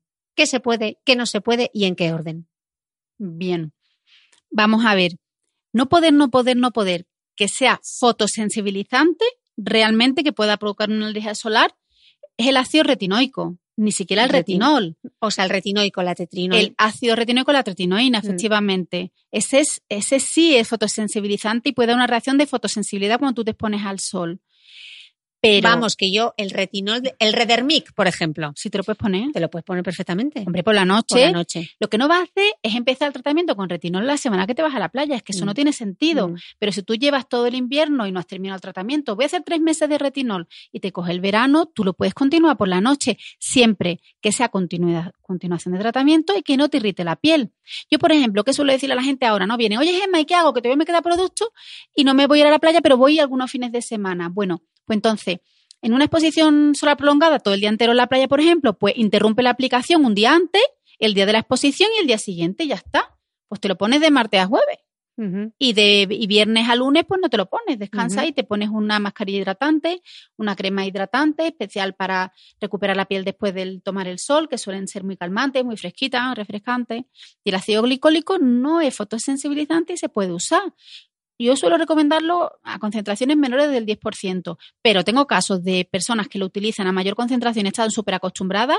A lo mejor le digo que en vez de usarlo todas las noches, lo usen tres o cuatro veces en semana, disminuyan la frecuencia. Y luego Gema tiene una frase que yo me he grabado a fuego y que esto es súper importante, que es en progresión según tolerancia. Entonces, ¿esto qué quiere decir? Que uno se pone o con el retinol o con los ácidos, con el glicólico, poco a poco. O sea, no empieces a aplicártelo todas las noches todo seguido, pues empiezas tres dos veces por semana, luego a tres, en días alternos, etcétera. Vas viendo cómo tu piel evoluciona, pero por supuesto que se pueden utilizar y por supuesto que si ya los utilizas, lo puedes utilizar. Hay una, eh, otra, otro consejo que da Gema, que es el momento del bañador. Entonces, que nos explique Gema, porque tú vuelves de la playa y ¿qué pasa, Gema? Es que la gente se hace mucho lío y yo creo que es súper gráfico. Tú en verano tienes tres situaciones. Cuando estás en bañador, Mm. cuando estás o por la mañana temprano o por la tarde de paseíto, o cuando te pones el pijama. Entonces serían como tres momentos de la rutina. Si tú normalmente te, tú vas a la playa en bañado, tú te pondrías tu protector solar como comentábamos antes y ya está. y ya está. ¿Vale? Oral y tópico. Cuando tú vuelvas de la playa por la tarde, te duches y te vayas a dar un paseíto, es cuando te pondrías lo que te hubieras puesto por la mañana. Ahí no hay ningún problema, te pones tu protector solar con tu an- antioxidante, tú puedes ponerte Nuestro un ácido hialurónico. con hialurónico para que te la Ujú. piel, protoglicano. Y por la noche, cuando te vayas a acostar, El en pijama. es cuando te podrías poner continuación de tratamiento con el fedroseáceo, retinoide, incluso despigmentante, un par de veces en semana. Lo que sí que a mí me gusta mucho, que yo sé que a ti también, es dos noches en semana en verano, hacer un tratamiento exfoliante y acostarse con una mascarilla hidratante. Y así se mantiene la piel estupendamente durante todo el verano. Sí, porque sí que es cierto que cuando te bronceas, la piel se engrosa y a veces te falta como esas pieles que en verano están como con faltas de brillo, ¿no? Que no tienen brillo. Entonces, una Cetrina, buena mate. cetrina, mate. Entonces, esta es una buena opción, realizar una exfoliación una o dos veces por semana. ¿Qué tipo de peeling? ¿Grano, Claro. sin grano, enzimático? Una piel seca, a lo mejor con una vez en semana tendría suficiente, una piel mixta o a grasa dos o tres veces. La única contraindicación es de los peeling que tienen gránulos, los mecánicos, en las pieles con lesiones inflamatorias, con granos, porque pueden propagar la infección. Pero realmente, a menos que sea una piel intolerante, muy reactiva, cualquier tipo de peeling se puede usar. Hombre, yo en verano, a mí es que no me gustan mucho los peeling mecánicos de gránulos, personalmente. Los peeling químicos son más agresivos, yo los dejaría para la vuelta a las vacaciones en general. Y mis favoritos son los peeling enzimáticos en polvo o los peel-off, que son como estos que es como una especie de gel que tú A mí ese no tiras. me gusta. No te gusta, te pereza, ¿no? Es, no, aparte es que como que me tira, me tira la piel. Mm. Pero luego os lo voy a enseñar porque Gemma me ha traído un peeling enzimático que ha hecho ella, que claro, no se quiere hacer autobombo, pero yo ya lo tengo ahí guardado, luego os lo voy a enseñar y os diré qué me parece, pero yo creo que se va a venir conmigo eh, estas vacaciones. Em, antioxidantes, hemos hablado de la suplementación y de manera tópica en verano, ¿qué vitamina C sí Vale. o no? Vale. Aquí quiero hacer una aclaración para mí importante, porque es verdad que yo muchas veces he dicho de forma general que para ir a la playa solamente se utilice la protección solar y que para mí los antioxidantes más eficaces son los orales. De hecho, muchos filtros solares contienen también antioxidantes tópicos, que son estos filtros que le llaman ahora biológicos. Pero si hay algún laboratorio, como en este caso es SkinCeutical, que tiene unos estudios que demuestran que sus productos con vitamina C son estables a la radiación solar, nada que decir. Si un laboratorio demuestra que su serum con vitamina C es estable en la exposición solar y que se puede utilizar durante la exposición solar, aunque yo no lo haga, yo tengo que decir que se puede hacer perfectamente. Solo que se habla en general, como muchos laboratorios no tienen estos estudios de estabilidad de la exposición al sol, los recomiendo cuando se vuelva de la playa.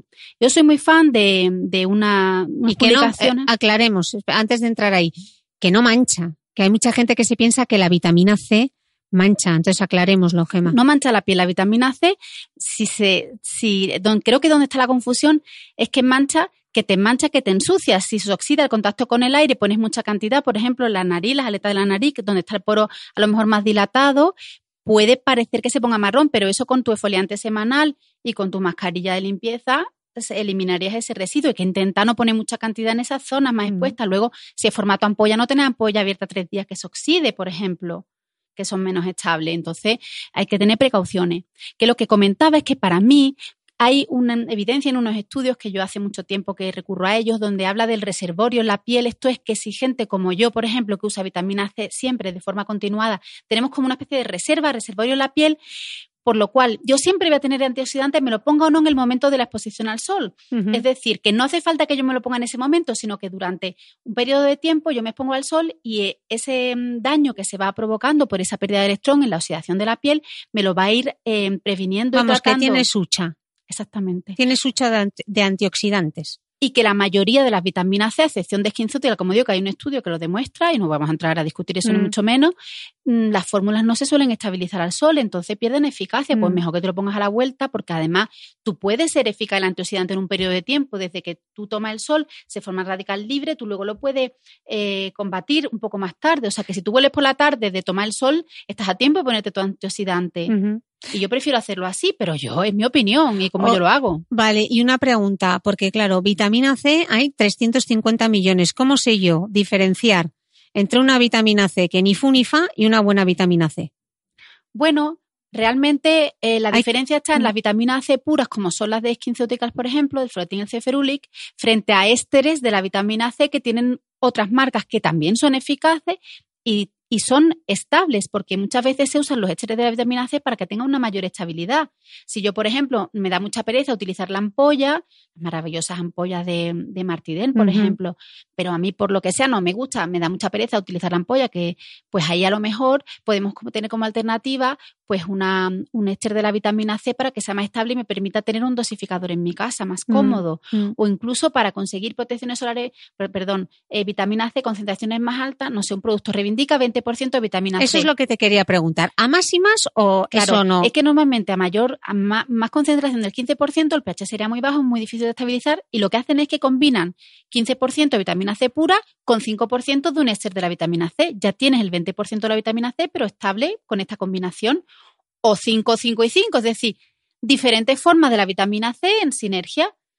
Hombre, si tú te vas a marcas líderes de vitamina C, no sé, claro, hablo más de la farmacia porque es lo que Pero más di, di, conozco. de las que tú Pero te por- gustan. Por eso, por ejemplo, tú te vas a esquincéuticas, que son líderes, te vas a un flavoc de Idin, la línea Endocare toda de, de vitamina C, Martiden, que han sido pioneros en el uso de la vitamina C con los proteoglicanos. O sea, hay marcas que, que, so- que tú sabes que, que son productos que son muy eficaces y que están bien formulados y bien Mm. tolerados en la piel. Hombre, a lo mejor una vitamina C en una piel con rosácea, una patología está contraindicado, pero en general son bien toleradas. A mí me gusta, que Gemma no la ha mencionado y porque no es de farmacia, una marca que se llama The Ordinary. Y esa me he chupado el bote entero. Echadle un ojo, luego dejaremos todos los links. Em, beauty chorrada o no, que me lo diga Gemma. Las cremas que previenen el envejecimiento digital, que al parecer ofrecen protección contra la luz que emiten las pantallas. Por desgracia, y yo que soy una usuaria del, del, del móvil y del ordenador y que estoy mucho tiempo con las luces de- del techo dándome en la farmacia, sí que hay, es verdad que hay evidencia de sobra y tengo un montón de documentación, los últimos cuatro o cinco años, un montón de estudios que demuestran que la luz visible provoca envejecimiento y alteraciones de la pigmentación. Eso cuando hablamos del esposoma venía un poco al caso. Es sobre todo en personas que tienen la piel muy oscura, fototipos muy oscuros, pero también en fototipos claros, como el de Cristina o el mío más claro, un fototipo 2, 1, 2 o 3, que son más claros, que estemos continuamente expuestos a la luz visible. Y está demostrado que si nosotros nos protegemos de esta radiación solar, vamos a envejecer mejor y vamos a mancharnos menos. Es decir, aunque tú pienses, no, yo no me pongo protección solar porque como yo estoy en la oficina todo el rato, estás con el ordenador y con una lámpara dándote en, Con el flexo encima de la cabeza. en toda la cabeza en la oficina, pues también te tienes que proteger las zonas expuestas. ¿Qué filtros hay para esto? No hay filtros solares específicos, se utilizan los antioxidantes y los pigmentos. Vale, pero yo lo que quiero decir que tampoco necesito una fórmula específica, o sea, que la pantalla pueda envejecer, ok, venga, compramos, aceptamos barco. Pero necesito una fórmula específica. Si yo ya utilizo mi protector solar, Claro, si eh, utilizo antioxidantes como la vitamina C, luego por la noche voy combinando mi retinol o mi glicólico, etcétera, no necesito una crema específica para la radiación. La mayoría de las cremas de protección solar que nosotros manejamos en la farmacia ya tienen contemplado eso. Puedo pensar en Vale, el fotoderm de Bioderma, por ejemplo, tiene además óxido de hierro y tienen dos o tres estudios que han hecho de que el óxido de hierro, el pigmento que le da el color al protector solar, pues frena el daño de la luz visible. Marcas líderes como Heliocare, por ejemplo, que también tiene un montón de estudios, incluso tienen estudios del extracto de polipodio locotomo del helecho tópico, que lo llevan los protectores solares de la línea 360, y oral, es decir, tienen estudios de evidencia que el tomar el suplemento oral te va a frenar también el daño de la luz visible. O sea que si realmente tu protector solar ya te protege de la luz visible porque contiene antioxidantes específicos para la luz visible, porque te tomas suplementos orales, porque tiene pigmento. En este caso no O necesitarías poner un producto aparte, que no quiero decir que no salgan ahora productos en la farmacia o en otro canal Mm. adecuado y que tú te lo quieras poner si tú no llevas un protector solar adecuado. Vamos, pero que el tecnoenvejecimiento no es mentira. No, o sea, no, no, es es una chorrada. Es verdad, envejecimiento digital. Esto lo lleva años diciendo mi amiga María Jesús Lucero, la doctora María Jesús Sí. Lucero de la facultad, lleva años diciéndolo y con este nombre, ¿eh? envejecimiento digital, arrugas digitales incluso, y todo el mundo la miraba, ella tiene mm, siempre cuenta los brazos de estar con el ordenador, que está siempre trabajando, es muy trabajadora y tiene los brazos pigmentados y ella no toma el sol absolutamente nada. Curioso, la, la de cosas que descubro. Bueno, vamos a abrir un par de los melones. Me he dejado los melones, los melonazos para el final, porque hay dos cosas que me gustaría comentar con Gema. Eh, una de ellas es eh, respecto a los filtros químicos. Bueno, las dos sobre, sobre los filtros químicos, pero una viene a cuenta de la protección de los, colare- de los corales, mira que me cuesta. Eh, no sé si habéis leído las noticias recientemente, os pondré los links para que lo podáis ver, pero en Hawái, a partir de 2021, va a haber dos filtros químicos que van a estar prohibidos para proteger la fauna marina, pero no son todos los filtros químicos, son dos en concreto, que se llama, atención, voy a coger aire, oxibenzona y el otro se llama octinosate, que también se conoce como, venga, Mitre, metosicinamate octinosate. O sea, telita, yo no sé cómo hicisteis para estudiar farmacia. Bueno, la cuestión que en Hawái, a partir de 2021, no se van a poder vender eh, filtros químicos que contengan estos dos tipos de ingredientes. Eh, ¿Qué comentamos de esto? Yo he estado revisando cuando me comentaste que era un tema que te habían consultado, que le íbamos a hablar. Me pasaste bastante documentación, la verdad es que estaba muy bien y yo he estado buscando. mm, Es que los estudios que hay respecto a todo este tema, bueno, hablemos primero del ecosistema marino, ¿no? Mm. No vamos a entrar en, Mm. después en el otro tema. Es, es todo tan relativo, es todo tan relativo. Vamos a ver, supuestamente eh, hay empresas que, mm, que están diciendo que quieren eh, formular filtros físicos que son más biodegradables, pero ya estuvimos hablando nosotras que los filtros físicos no son biodegradables, son minerales. Entonces, lo ideal sería que tuvieran filtros químicos que precisamente filtros químicos son los que dicen que es lo que están causando este daño, los, la sibenzona y el octinoxato. Es muy complicado todo el tema. Hay laboratorios como AVEN, por ejemplo, que se han sumado a, añadir un pictograma biodegradable en sus productos y han diseñado fórmulas libres de oxibenzona y octinoxato tal cual, pero si llevan filtros químicos y que se supone que están preparados para esta zona. Bueno, pues cuando nosotros vayamos ahí, si ojalá que nos vayamos allí de vacaciones, pues podemos elegir este tipo de filtros porque de hecho es que hay otros que no están permitidos. Pero yo creo que es todo una exageración y que, y que realmente el, daño de los corales muchas veces no depende de nosotros. Ahí hay un calentamiento global y hay otros problemas de sobrepesca de aguas residuales, bueno, agricultura, que hay mucha bibliografía sobre el tema y que no está demostrado que sea por eso. Bueno, de hecho, eh, pondré todos los links para que lo podáis ver, pero este tema de la prohibición en Hawái se ha hecho en base a un, un único estudio. eh, entonces, bueno, yo creo que todavía falta evidencia científica. Pero más allá de eso, una de las conclusiones que yo quiero que saquemos es que no todos los solares llevan, eh, no todos los solares que llevan filtros químicos llevan esos dos químicos y que luego tampoco podemos pensar, como hacen algunas marcas, que no, llevamos filtros físicos porque son biodegradables. No, señores, los filtros minerales no son biodegradables, no son más respetuosos con la flora marina. En todo caso, hay que utilizar un tipo de filtro químico que no sean esos dos y que son biodegradables. Por ejemplo, eh, que Gemma no lo ha mencionado, hay una marca que se llama Bioterm, que desde el año pasado tiene una fórmula, os dejaré la foto para que lo veáis, para que podáis leer el INCI también. Eh, el 96% de la fórmula es biodegradable, un 58% de la fórmula es biodegradable cuando se incluyen los filtros, no contiene siliconas, que las siliconas, ojo, esas sí que son un problema, porque las siliconas no son biodegradables. Y en este caso el de Bioterm ni lleva oxibenzona ni lleva el metosicenamate octinosate. Os pondré todos los incis y las etiquetas para que lo podáis ver. Este, este solar en concreto sí que es biodegradable y, por ejemplo, en Hawái se podría utilizar eh, sin ningún tipo de problema. Entonces, bueno, que esto es algo para el 2021, que los laboratorios farmacéuticos y la industria en general va a tener que hacer eh, un esfuerzo con ese tipo de filtros y que, ojo, y que seamos críticos con la información que, que nos llega. El de Aven no tiene tampoco silicona. Y yo creo que a lo mejor, no, no sé si lo he explicado claro, aquí la clave está en que sean solubles en agua. ¿vale? Que se disuelvan en el agua para que no hagan daño a la, a la flora. que los, que los minerales no lo son, o sea, no son hidrosolubles en agua. No. O sea, por tanto, no son biodegradables. No sé si me estoy liando yo. No, no, sí, pero es lo mismo. Sí. Pero he- lo he aclarado por si Vale. crea confusión. Es lo mismo que tú has dicho. Vale.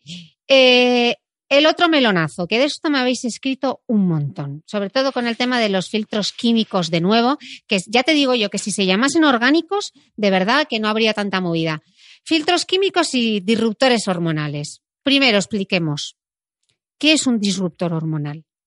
A ver, normalmente el disruptor hormonal es aquel que altera el sistema hormonal de, o de los animales, en este caso, las especies marinas que estábamos hablando, que por la cadena alimentaria pueden llegar a los hombres o los humanos directamente aumentan el riesgo de cáncer de piel que sean dependientes de las hormonas, cáncer de mama, ovarios, tiroides, endometriosis, enfermedades que se relacionen con la fertilidad.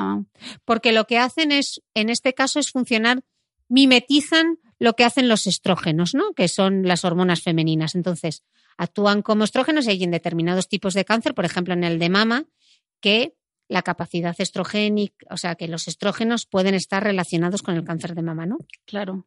Eso supuestamente, pero lo que fueran disruptores hormonales, que, no son los filtros químicos. Vale, entonces, que un ingrediente tenga actividad estrogénica, es decir, que se pueda llegar a comportar como un estrógeno, no quiere decir que provoque cáncer. Por ejemplo, la soja tiene actividad estrogénica, pero eso no quiere decir que la soja provoque cáncer. Entonces, simplemente quiero poner esto. Los mecanismos son muy complejos, o sea, tendría que ser no parecida la estructura, igual a los mismos receptores unidos para que tuviera esa actividad.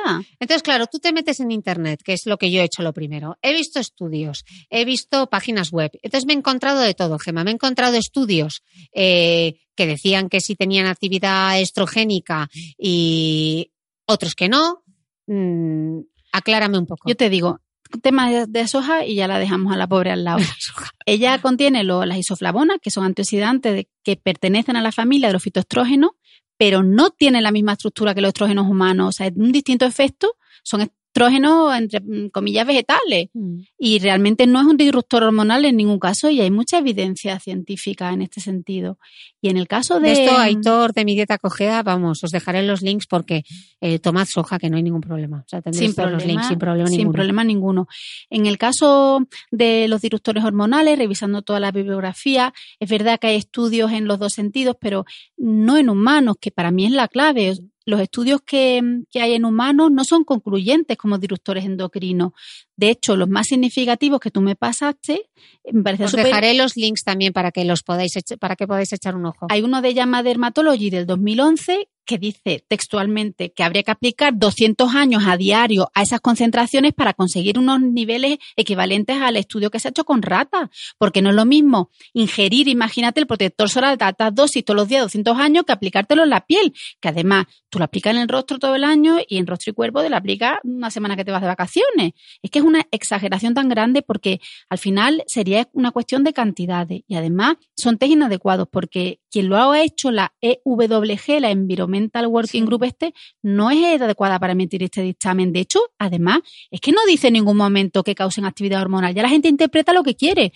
Solo dice que deberían ser testados para actividad endocrina y se ha hecho un ensayo con, con la rata y además la osibenzona no causa, o sea, no causa cáncer y además que previene cáncer de piel. Es un, es un filtro magnífico. Yo no estoy nada, nada de acuerdo y los dermatólogos que yo he consultado tampoco y hay un montón de, profesionales y el comité científico que nosotros recurrimos los farmacéuticos. Esto sí que, esto mm, creo que debemos hacer muchísimo hincapié eh, en las autoridades. Eh, quién es el comité científico y qué es lo que hace. Eso está, hay, una, hay, una, hay un portal europeo que para mí es mi referencia absoluta cuando tengo dudas de comité científico, os pasará Cristina el link, mm. donde ahí se reúnen en, en, el momento que se valore necesario, se reúne y un montón de expertos, con mucha referencia bibliográfica y una revisión importante, deciden si hay que modificar o no el reglamento. Y este comité, el SCN, SCCNFP, bueno, complicado. Comité Científico de la Seguridad de los Consumidores. Pues este Comité Científico de la Unión Europea dictamina que en absoluto hay evidencia, vamos, en absoluto de que, de que sean disruptores endocrinos en los humanos.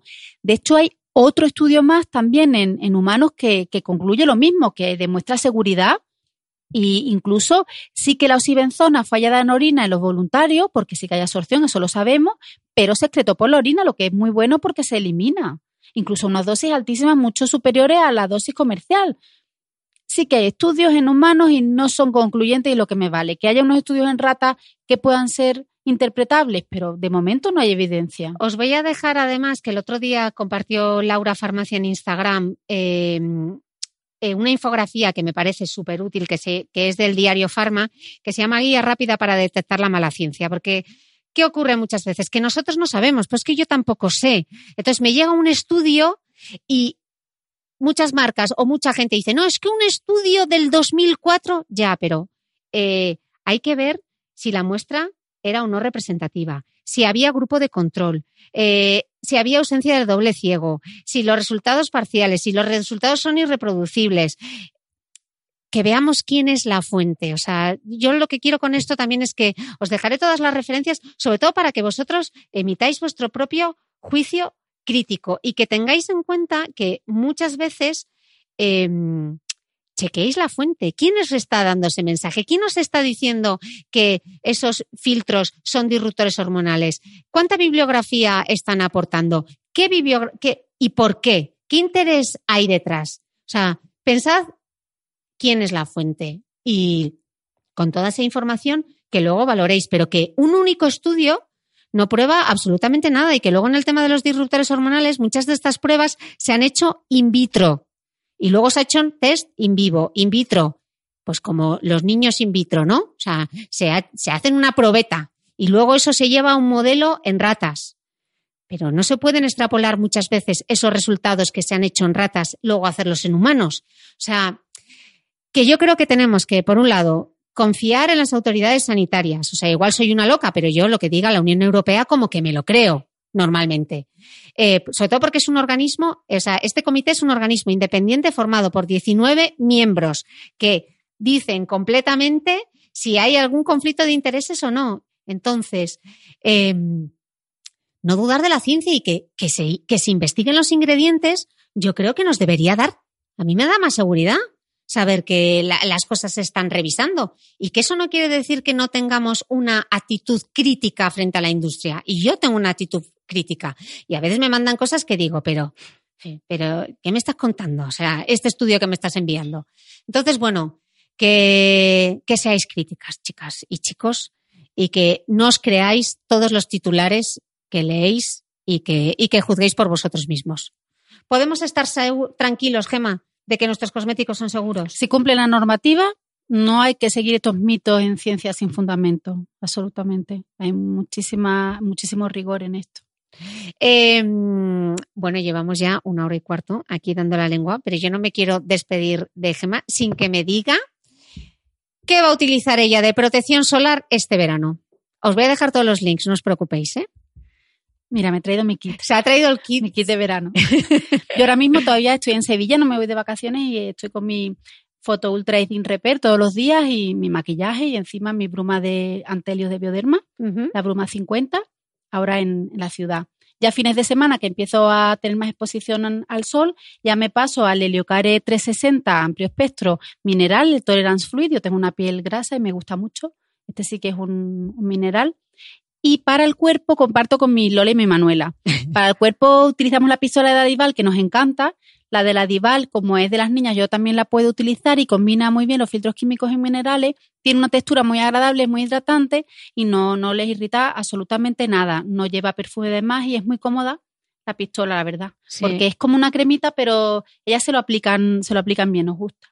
Y luego si algún día, pues eso, me va a dar el sol y pero no estoy en la playa, voy a estar en la ciudad, pues ya me paso a los fotomaquillaje o al Compass Cushion de 360 de Leocare o al Bioderma Photoder Nude Touch, toque seco que me encanta, con color. Sí. A mí ese, em, el de Bioderma, me encanta la textura, pero por ejemplo, para piel seca, a mí se me queda corto. Es que eh, Tiene que ser para piel grasa. Y luego el Cushion Compact de Liocar me parece la pera. Eso sí, a mí el tono beige se me queda muy cortito. Muy cortito. Yo necesito el siguiente. Yo que soy muy blanquita. Yo me lo pongo con la brocha de maquillaje, queda súper bonito. Me lo enseñó mi amiga Lole de Paco de Rato, que ella es maquilladora también, y es un truco con la sintética y queda espectacular, mejor con, la que viene. Que con la que viene. Bueno, esos son los productos de Gema. Yo compartiré también mis solares. Os dejaré todas las notas de este post, eh, toda la bibliografía para que hagáis de inspector gadget y podáis comprobarlo por vosotras mismas todo y vosotros mismos, que también sé que hay muchos chicos que siguen este podcast. Así que, bueno, lo prometido era deuda, una hora casi y veinte hablando sobre protección solar. Solo os digo que este verano no quiero a nadie quemado, bien protegido en la playa, bien a disfrutar de, del calorcito, de la familia, de unos días de descanso. A Gema solo le puedo dar las gracias porque bueno, no sabéis lo que se ha preparado este podcast. A mí me deja impresionada los 350 millones de estudios que traía. Así que, Gema, millones de gracias. Habrá que repetir. Ya no sé lo siguiente que haremos. Algo se nos ocurrirá. Solo darte las gracias porque yo me he cogido un avión, pero ella se ha cogido un ave para estar aquí conmigo. Así que gracias de corazón. Feliz verano. Muchas gracias y buen verano para todos. Si te ha gustado este capítulo, no dudes en compartirlo en tus redes sociales. También me ayuda si me dejas un comentario y me regalas unas estrellas en iTunes, porque todo suma y tu apoyo me da impulso para seguir creciendo. Ya sabes que a diario me puedes seguir en mi blog de beautymail.es y en mi cuenta de Instagram y Facebook, donde me encontrarás como de Beautymail. Hasta el próximo domingo.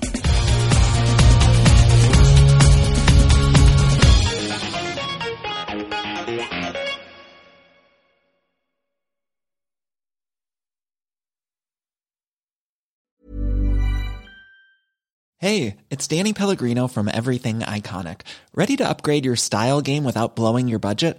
Check out Quince. They've got all the good stuff shirts and polos, activewear, and fine leather goods, all at 50 to 80% less than other high end brands. And the best part? They're all about safe, ethical, and responsible manufacturing. Get that luxury vibe without the luxury price tag. Hit up quince.com slash upgrade for free shipping and 365 day returns on your next order. That's quince.com slash upgrade.